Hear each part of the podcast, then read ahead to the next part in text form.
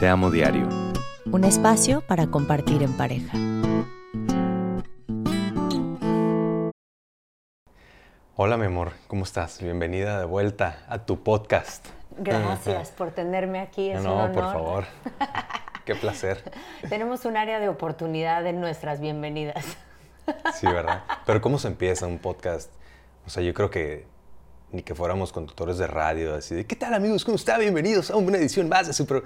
¿No? Yo siento que sí, solo que tú y yo no tenemos ese nivel de entusiasmo. Deberíamos entonces. No, Ok. para nada. Eh, en el episodio de hoy queremos hablar de cómo nuestra maternidad y paternidad ha cambiado en los últimos años. Porque yo no sé si te has dado cuenta, pero nuestros hijos ya no nos pelan. Nuestros hijos no nos pelan. O sea, sí nos pelan.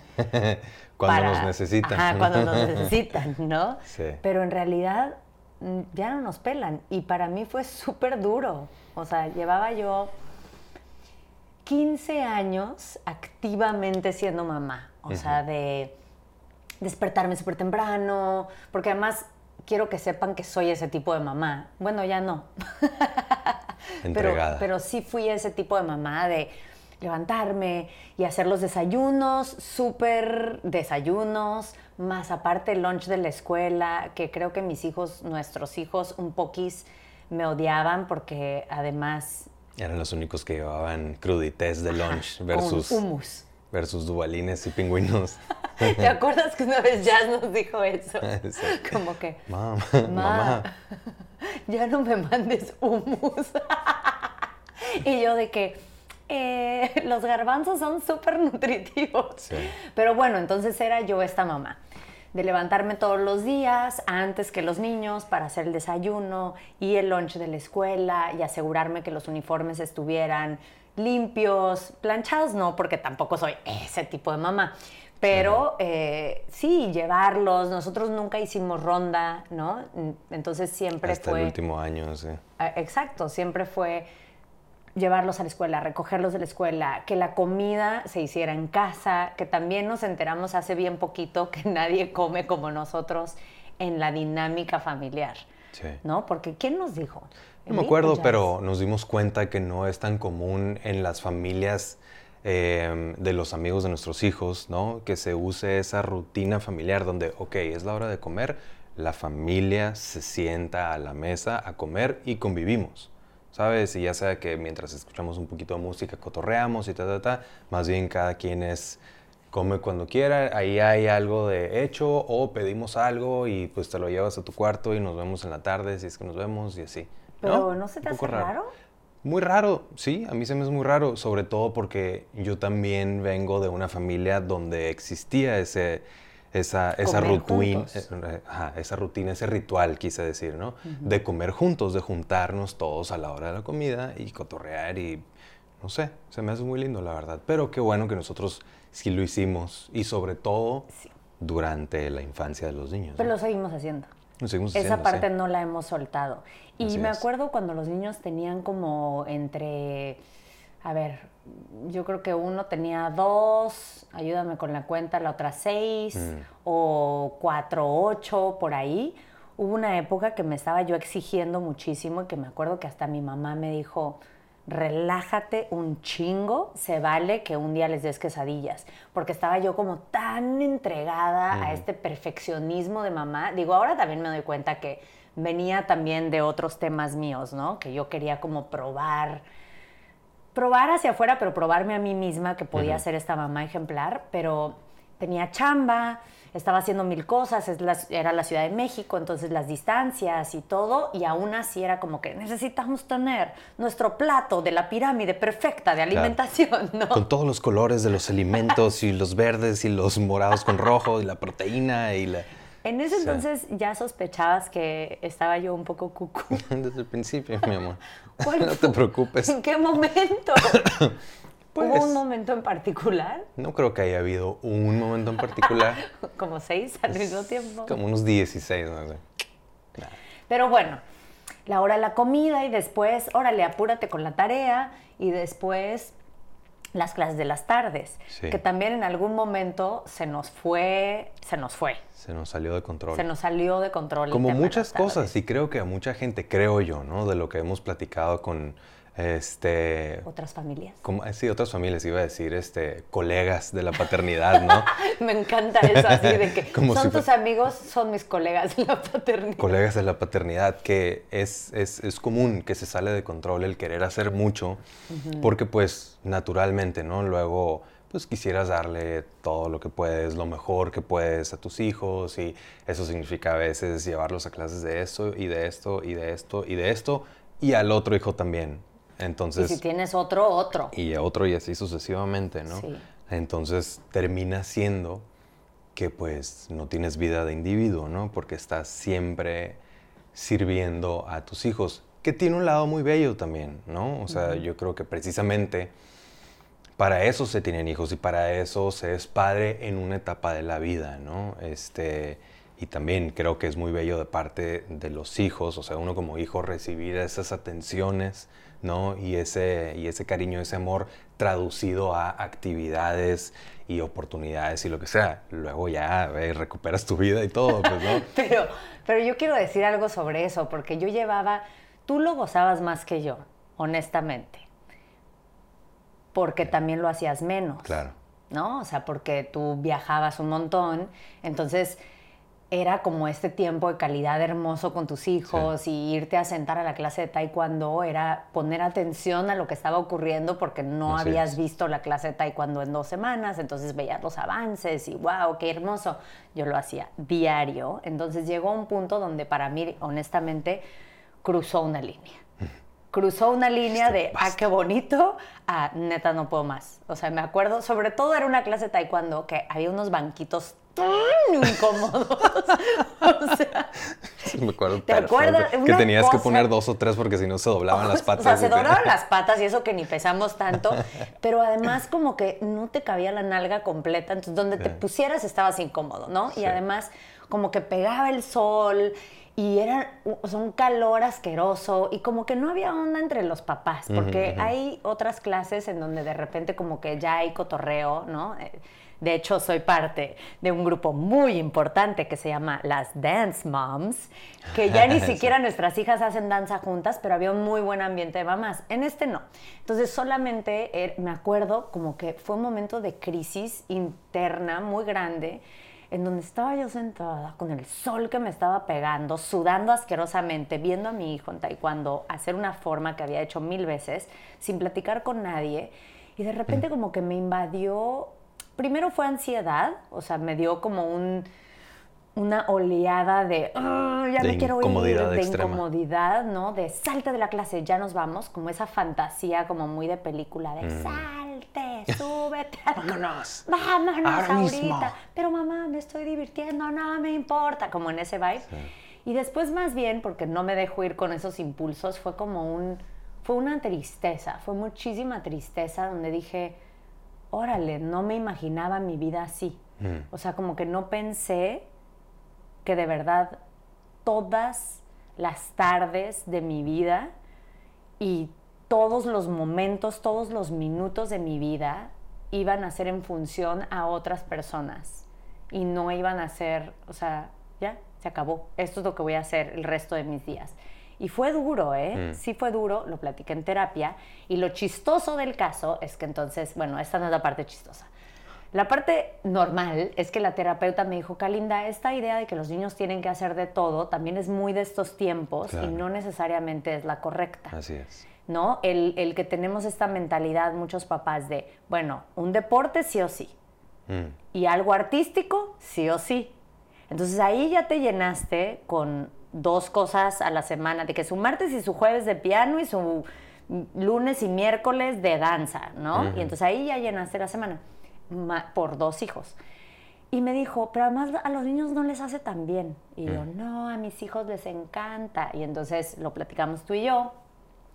Este, lo, platiqué con los niños, dije, este va a ser un breakdown tremendo de llanto, de mamá, ¿cómo puedes ser tan mala persona que me quites mi actividad favorita? Y los dos así, qué bueno. Sí, me urge estar exhausto. Y yo así, ¿what? ¿Cómo? ¿Tú lo odias tanto como yo? Y sí, gracias por escuchar este podcast. Eso es lo que quería decir. No, este, fue impresionante. Resulta que no necesitaban tanto. Y ahora menos, cuando son más Ah, grandes. sí. No. Pero cuéntales tú a, a estas gentes de cómo ha sido esto. Mm, Pues eh, eh, ha sido muy A interesante. nuestros colegas. A nuestros cole- colegas, eh, papás, mamás. Este, mm, ha sido, sí, muy interesante atravesar las diferentes etapas de los, de los niños, ¿no? De los hijos. Desde el principio que son bebés que son enteramente dependientes de ti, este, luego no tanto dependientes, pero mucho más demandantes, ¿no? Y que los tienes que andar persiguiendo por todos lados y no se vayan a tropezar, no se vayan a pegar, no se vayan a meter algo a la boca y ahogarse y no se vayan a cualquier cosa, ¿no? Oye, ¿te acuerdas de ese libro del Diccionario del Caos de Rivera Calderón? Que si no lo tienen es un gran libro. Una ¿no? joya, sí. ¿Sí se llama Diccionario del Caos? Creo que sí. Sí. Eh, y entonces tiene como términos coloquiales, o bueno, palabras muy normales con términos coloquiales, ¿no? Y entonces dice niño y la definición es especie en constante peligro de extinción. Sí. Y como de los... Desde que aprenden a... Del 1 al 5, 6. Es eso. Siempre es, ah, no, espérate, no, ten cuidado, espérate, ¿no? No metas el dedo Sí. ahí. Pero luego también te- uno como papá te vas relajando, pues, ¿no? Y luego con el siguiente hijo también así, "Ey, si se cae y se pega, no pasa, le va a llorar y para que aprenda, ¿no? Tenemos que hacer un episodio sobre. Estaría increíble que fuera con los hijos. De cómo es Así, el. sí, a mí nunca me, me pusieron un curita y allá así, me caía y al hospital directo, ¿no? Pero sí me acuerdo que hace poco me reclamó Emil, el menor. Me dijo de que no me vas a llevar al doctor porque tengo fiebre. Y yo, no, no te está pasando No, nada. no te vas a morir, no te No preocupes. te vas a morir, estás bien. Ya le mandé mensajito a la pediatra. Y con la primera sí era así de que, Sí. un piquete. Es que no se le baja la fiebre y llevaba una hora y media apenas con fiebre, ¿no? Pero bueno, en fin. Sí, y luego, Etapas. bueno, ahora que, que ya son adolescentes, pubertos, em, está muy loco que ya no nos necesitan en muchos sentidos. Obviamente siempre va a estar ahí la necesidad, esta necesidad como de, de, de contención emocional y de, ¿no? De, de- muestras de amor y de afecto y de todo esto, pero queremos armar planes con los niños y los dos así de, no, no, yo aquí me quedo en la casa, amor, pero es que tenemos que ir, no sé, a Costco o tenemos que, vamos a tardar un montón de horas y ese, perfecto, mejor, yo me quedo en la casa solo, planazo. ¿Seguro? ¿Y qué vas a comer? No te preocupes, yo sé prepararme algo que porque paréntesis también, Emil, nuestro hijo menor, es un experto chef, entonces es muy autosuficiente para, Muy. para alimentarse, ¿no? En fin. O sea, el vato tiene 12 años y piquito y de repente nada más decide que de cenar se va a hacer un salmón. Y se lo hace. Así es, una pasta con... Exacto. ¿no? Y se prepara la salsita y todo. En fin, este... mm, Sí, muy, muy... Como que tiene estos dos aspectos en la paternidad donde te da un poquito de chingadera, a mí me da un poquito de chingadera, de tristeza, de que ya no me necesitan casi, casi que me empujan hacia afuera, de que, hey, No, casi, metas, casi. No te Empujado metas. estás. Así de, déjame en paz, ¿no? Y por el otro lado, me da mucho gusto y mucha tranquilidad que tengan esa independencia, ¿no? Y que ellos solitos se las arreglan y que no me necesitan, entonces cada vez más podemos ser individuos, tú y yo, o pasar tiempo de pareja, o procurarnos, ¿no? O de, ah, es viernes en la noche, tú y yo vamos a salir. No tenemos que armar plan a fuerzas de la familia, porque, no, está perfecto. Pero yo nunca me lo imaginé así. O sea, también porque somos, fuimos papás muy jóvenes. Entonces, como que de nuestros colegas y camaradas de la paternidad, fuimos los que teníamos los, Los hijos primeros. más grandes, ¿no? O Sí. sea, siempre. Y me acuerdo que al principio, cuando nos dieron este gran consejo nuestros amigos más adultos y nos dijeron siempre procuren tener un date night en donde salgan ustedes dos. Me acuerdo que en ese entonces era como que teníamos a una mujer que nos ayudaba con los niños que nos cobraba por hora, ¿te acuerdas? Y eran 50 pesos la hora, estoy hablando de hace años. Y entonces eran 50 pesos la hora. Y entonces teníamos que como Primero, en la Ciudad de México, pues era hora y piquito solo llegar, ¿no? Pero además era como saborearnos ese tiempo muchísimo, como porque contaba por hora. Entonces alguien nos decía, ay, ¿se quieren echar una chela más? Y era así como que, ¿cuánto nos va a costar, no? Pero, pero muy padre. Y en el aspecto que para mí era más difícil, es que todo giraba alrededor de los niños y que no se podían quedar solo los niños. Entonces alguien me decía, oye, ¿quieres venir a una clase de yoga? Y yo, híjole, no puedo porque está mm. fuera del horario del kinder o de la primaria de los niños. Entonces todo era alrededor de los horarios de los niños. Y de repente cuando se acabó la pandemia fue, mm. ¿no? Que de repente tú y yo una noche dijimos, oye, ¿y si salimos a cenar? Y fue como, ¿qué vamos a hacer con los niños? No sé si mi mamá puede venir a ayudarnos con los niños y les dijimos a los niños, oigan, ¿cómo se sienten de quedarse un ratito solos en los que papá y yo vamos a cenar? Y los dos niños así de, ya se súper tardaron, sí, lárguense. Eh, váyanse. Váyanse. Es más, por favor, váyanse. Ajá, y luego yo hasta le pregunté a otras mamás y resulta que llevaban años haciendo eso. Sí. Y fue como que, órale, ¿nos podemos ir y dejar a los niños? Sí, porque se saben cocinar, tienen forma de comunicarse con nosotros, vivimos en un lugar seguro y también pequeño. Esa es una bendición también muy grande. Sí, y si algo fuera a pasar, podríamos estar aquí en siete minutos, ¿no? Eh, estamos rodeados de vecinos con los que hay mucha confianza, entonces tampoco es como que los estamos dejando solos, solos, pero esa independencia primero a mí me dio mucha tristeza y luego como que me empoderó. Sí, o sea, fue así de, ¿cómo? Oh, ¿Puedo ser una persona? O sea que Sí. ¿No? Ven, te voy a arreglar tantito el micrófono. ¿Te está dando cosa mi existencia? Un poquito, es que ya sabes que soy neurótico con este tema del audio y así. Es nuestro ingeniero, ¿cómo se dice? In-house. Bueno, sí, in-house. Ahí está. Pues yo te confieso que las primeras veces eh, de la independencia de los niños no era de dejarlos en la casa, sino que me di cuenta que ya no me necesitaban, como que no encontraba qué hacer conmigo misma, ¿no? O sea, de repente era de niños, bañense, y cada quien se bañaba. Lávense los dientes, cada quien se lavaba los dientes. Y luego cada quien se encerraba en su cuarto, porque además vivimos en un lugar donde hace calor. Entonces, con el pretexto de que voy a prender el aire acondicionado, cada quien se encierra. Y yo estaba así, en la casa, como que, y tocaba. ¿Alguien quiere algo de cenar? Sí. No, ma. Les leo un libro para que se duerman y así con cara de... no. Eh, ¿Alguien quiere ver la tele conmigo? Porque tenemos una tele en esta casa. Entonces antes era un motivo de mucha negociación y ahora es de que... Eh, voy a ver un documental. ¿Alguien gusta? No, ma. No, ma. Ah, ok. Sí. Y creo que ahí es a donde mucha gente le da crisis. Yo creo que sí. Yo creo que sí, pero también es una excelente oportunidad como de tener un segundo aire, por decirlo de alguna manera, en la vida, ¿no? Es cuando pues te reencuentras de ti mismo, ¿no? O te reencuentras como pareja, exactamente, ¿no? Que dices, ah, ok, otra vez podemos pasar tiempos a solas. ¿Qué hacemos?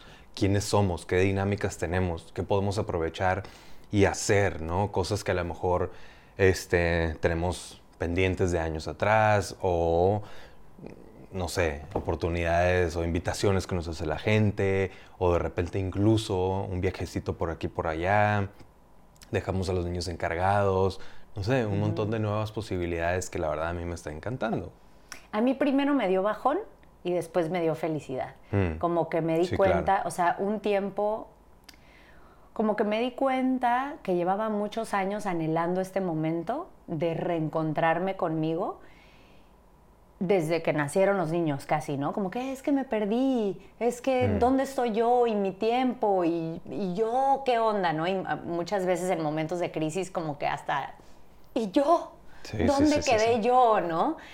Y después como que me rendí y dije, ah, no, bueno, ok, así es, yo por ahorita a la banca. Yo ahorita no juego, yo director técnico. Ahora eres uno de esos como de los juegos de videos de los de los personajes que no se usan, ya sabes, ¿te acuerdas? De los non-functional player o algo así. sí, sí, sí. Era yo nada más, nada más existía para mantener viva el, o sea, como el mecanismo familiar, ¿no? Hasta decía yo, me preguntan, ¿y a qué te dedicas? Y yo, ah, soy CEO de los Marincano, ¿no? Como que tomar decisiones, llevar, asegurarme que los horarios, no sé qué. Y entonces como que ese sueño de que yo existiera se había quedado en la banca y de repente no me necesitaban tanto, había más, más tiempo, más espacio, también se acomodó con tu agenda, mm. que muchos años estuviste ocupadísimo y entonces estaba yo sola con los niños. Y las cosas se han acomodado afortunadamente diferente en los últimos años. Entonces ya pasabas más tiempo aquí. Y, y al principio era como que, ay, me destantearon de mi realidad. Esta dinámica no me la sé, tanto contigo como con los niños, ¿no? Y, y no me hallaba. Y de repente me acordé que estaba yo misma en la banca. y fue como que, wow, metan al jugador, por favor, a la cancha.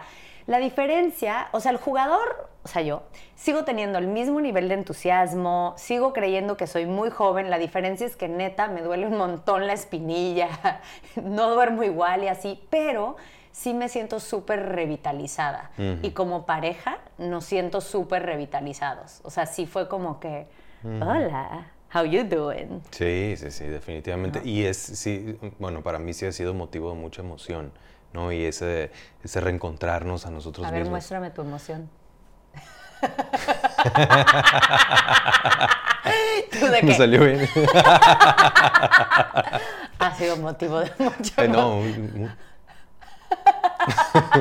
Vean, ¿vieron con qué vivo? Bueno, pero, pero. Pero adentro de él está así. ¡ah! Sí, brincando de emoción. No, pero sí me lleva a esta otra, o sea, esta etapa que estamos viviendo.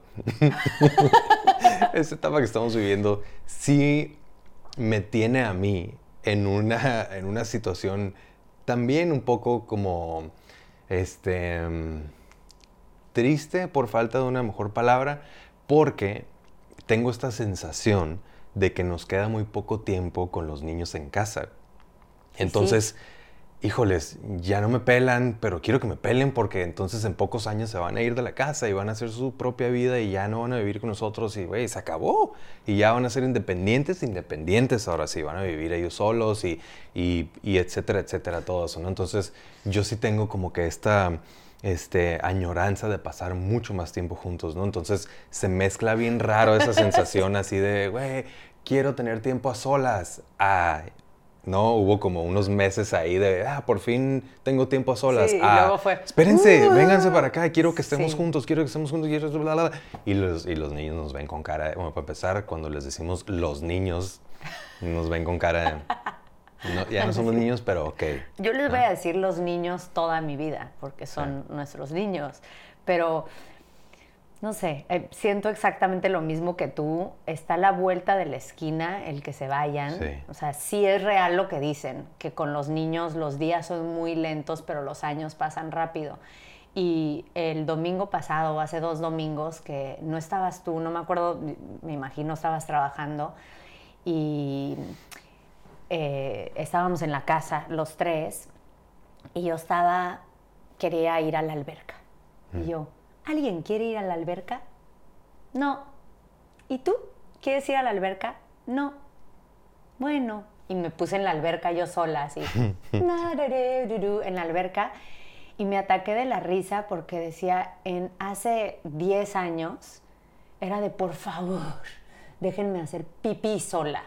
¿No? O me hubiera muerto por denme dos segunditos, please, para ubicar mis ideas, para incluso para entrar en crisis. Me acuerdo que en algún momento quise tratar de estar deprimida, pero tenía dos niños chiquitos y no se podía, ¿no? Y era como que, ah, y ahora me siento muy así, ¿no? Como, oigan, eh, no se vayan, me queda un cachito de ustedes. Y por eso los obligamos a hacer cosas que ahora son muy chistosas y somos esa otra familia en donde ves a los papás como echándole un chorro de ganas, en mi caso queriendo tomar fotos, ¿no? Como, por favor, pónganse para la foto. todos para la foto, sí. Como yo hace rato que estaba brincando de emoción por dentro. ¿sí? Así están. Y yo sé que ellos también por dentro sienten esa emoción, la tuya. Así de qué padre, mi mamá me está pidiendo una foto. Pero al mismo tiempo, ¿saben qué? Me vale madres. O sea, yo los aguanté un chorro de años. Posen para mi foto. Aunque sea con cara de que no quieren estar en mi foto.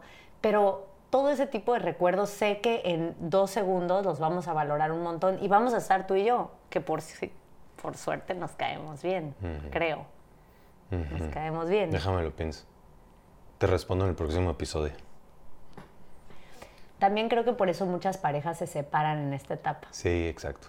Como que ya no tienen esa eh, necesidad de quedarse juntos, ¿no? Por los niños, porque mucha gente sí dice eso. Lo siguen haciendo, se sigue usando. 100% lo siguen haciendo de, decir, no, yo solo estoy con mi pareja por mis hijos que entiendo de alguna forma y por otro lado no tanto, pero en fin, ¿no? no afortunadamente no estoy en esa posición, entonces no sabría del todo bien. Lo que sí es que espero que, que nuestros hijos tengan ¿no? las mejores herramientas y las mejores referencias para cuando sí de verdad se vayan a hacer sus vidas y tú y yo nos quedemos y entonces tengamos mucho tiempo juntos como parejas y ellos en su individualidad e independencia, ser personas capaces y, ¿no? O sea, creo que al final del día lo mejor que puedes esperar es haber tenido una buena relación con tus hijos, haberlos educado y darles todo el sustento emocional y educacional y de todo para que cuando ellos estén por su propia cuenta viviendo su vida, lo cual eventualmente va a ser la mayoría de su vida, ¿no? Qué fuerte es eso. Qué fuerte, qué fuerte porque sí se siente como toda una vida con los hijos, ¿no? Eso y porque, o sea, me pongo del otro lado, ¿no? Y de todas las veces cuando a mis 20, 21, 23 tenía mi semana, hacía mis cosas y mi trabajo y me creía yo muy chingona ante la vida y de repente el domingo me marcaba mi mamá y yo de que, ¿qué quiere mi mamá? o sea, ¿por qué me está marcando mi mamá? Si necesito algo lo voy a marcar. O sea, yo, yo te aviso, ¿no? Y como que ahora lo pienso, estando del otro lado y me, o sea, y me rompe el corazón, me vuela la cabeza, me muchas cosas, ¿no? Pensar que para mí sí fue mi vida entera. Bueno, no, porque todavía nos falta otro cacho de vida, pero por lo menos este cacho de vida muy grande fue para con los niños. Sí, claro. Y que de repente pensar que les va a dar hueva contestarnos el teléfono porque van a estar haciendo otra cosa más entretenida, más emocionante. Y es de que ah, me toca ir de vacaciones con mis papás. tenemos, que pensar en formas de hacerlo muy entretenido para que siempre quieran regresar. Exacto, exacto. ¿No? Como que, que, haya incentivos. exacto, que haya incentivos así ¿Cuáles serían los incentivos?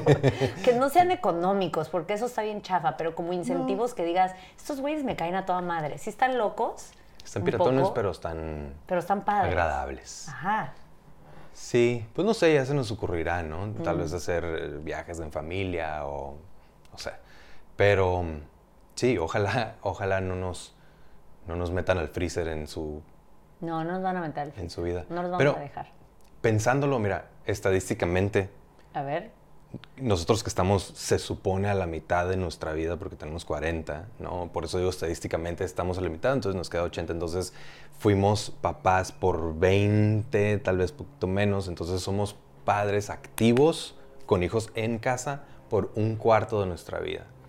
¿No? Que se siente mucho en su Yo lo siento de todo. Se siente toda una vida pero en el esquema global de la vida es, un momentito, casi, casi que un instante, ¿no? Y, es muy choqueante, o sea, porque yo sí me identifico mucho como papá, o sea, cuando me pregunta gente que conozco o incluso la gente que sí me conoce de toda la vida, me, me identifican como papá. Y yo ah, yo soy como crossfitera. o sea, a mí no me puedes conocer sin saber. Soy vegana crossfitera. Te enteras que somos papás a los tres minutos de conversación. Sí, que lo nuevo de eso sería que te metes en hielos. El Winghoff. El Winghoff. Pero sí, o sea, y luego no, no me imagino qué va a pasar después. yo creo que hay que ir haciendo planes para nuestro después y que eso es algo en lo que muchas veces a la gente le da el bajón. Mm.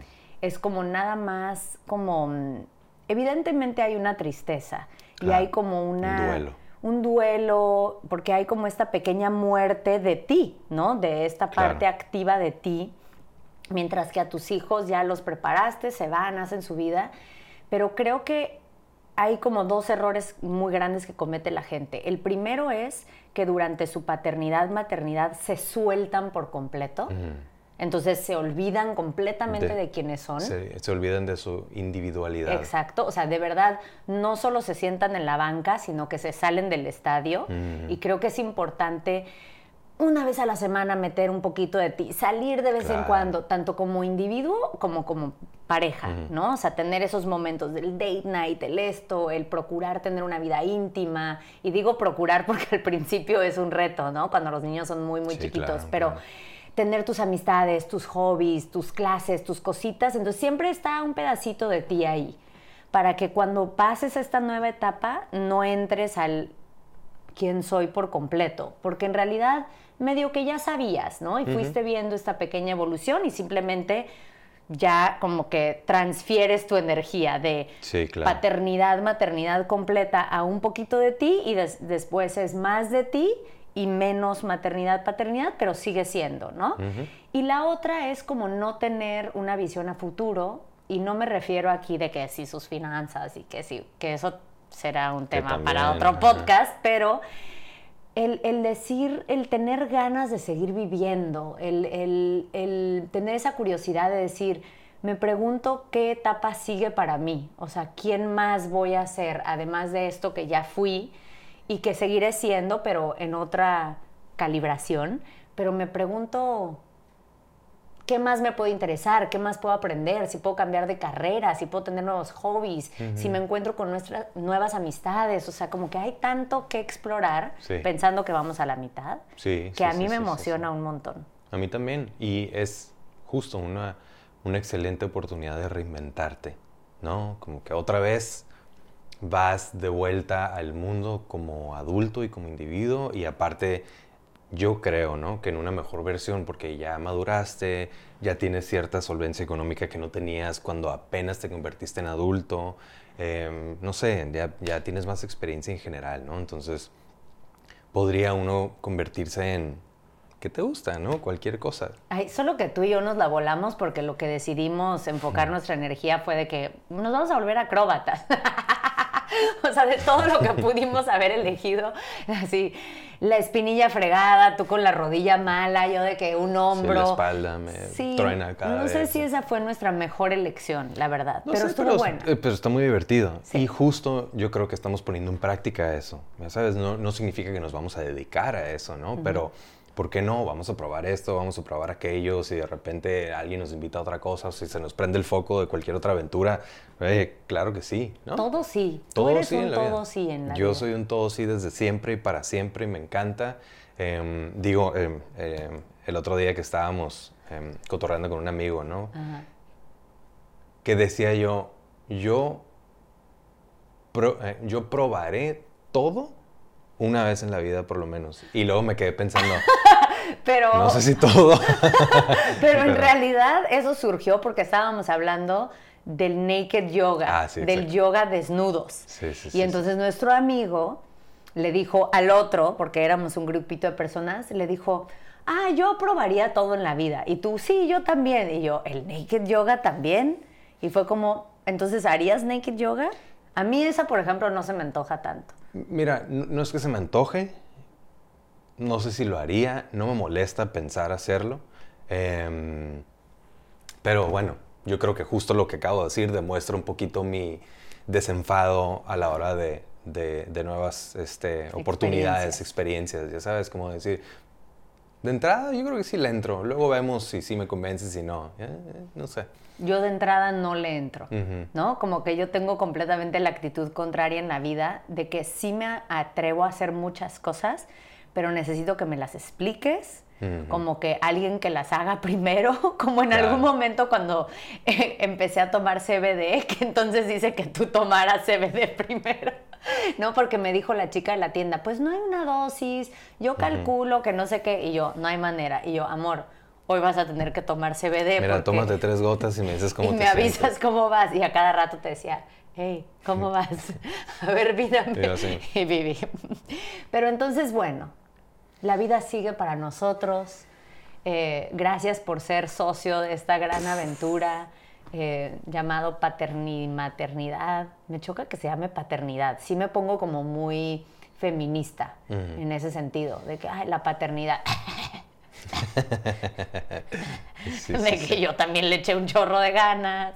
Pero bueno, ha sido una buena sociedad continúa, seguirá y aceptamos esta nueva etapa con mucha gracia. Donde los hijos ya no nos pelan, no nos necesitan tanto, pero está muy bello también. hasta que hay plan, el viernes era... Hasta que los tenemos que llevar. plan, entonces, porque seguimos en este rollo de ser choferes, ¿no?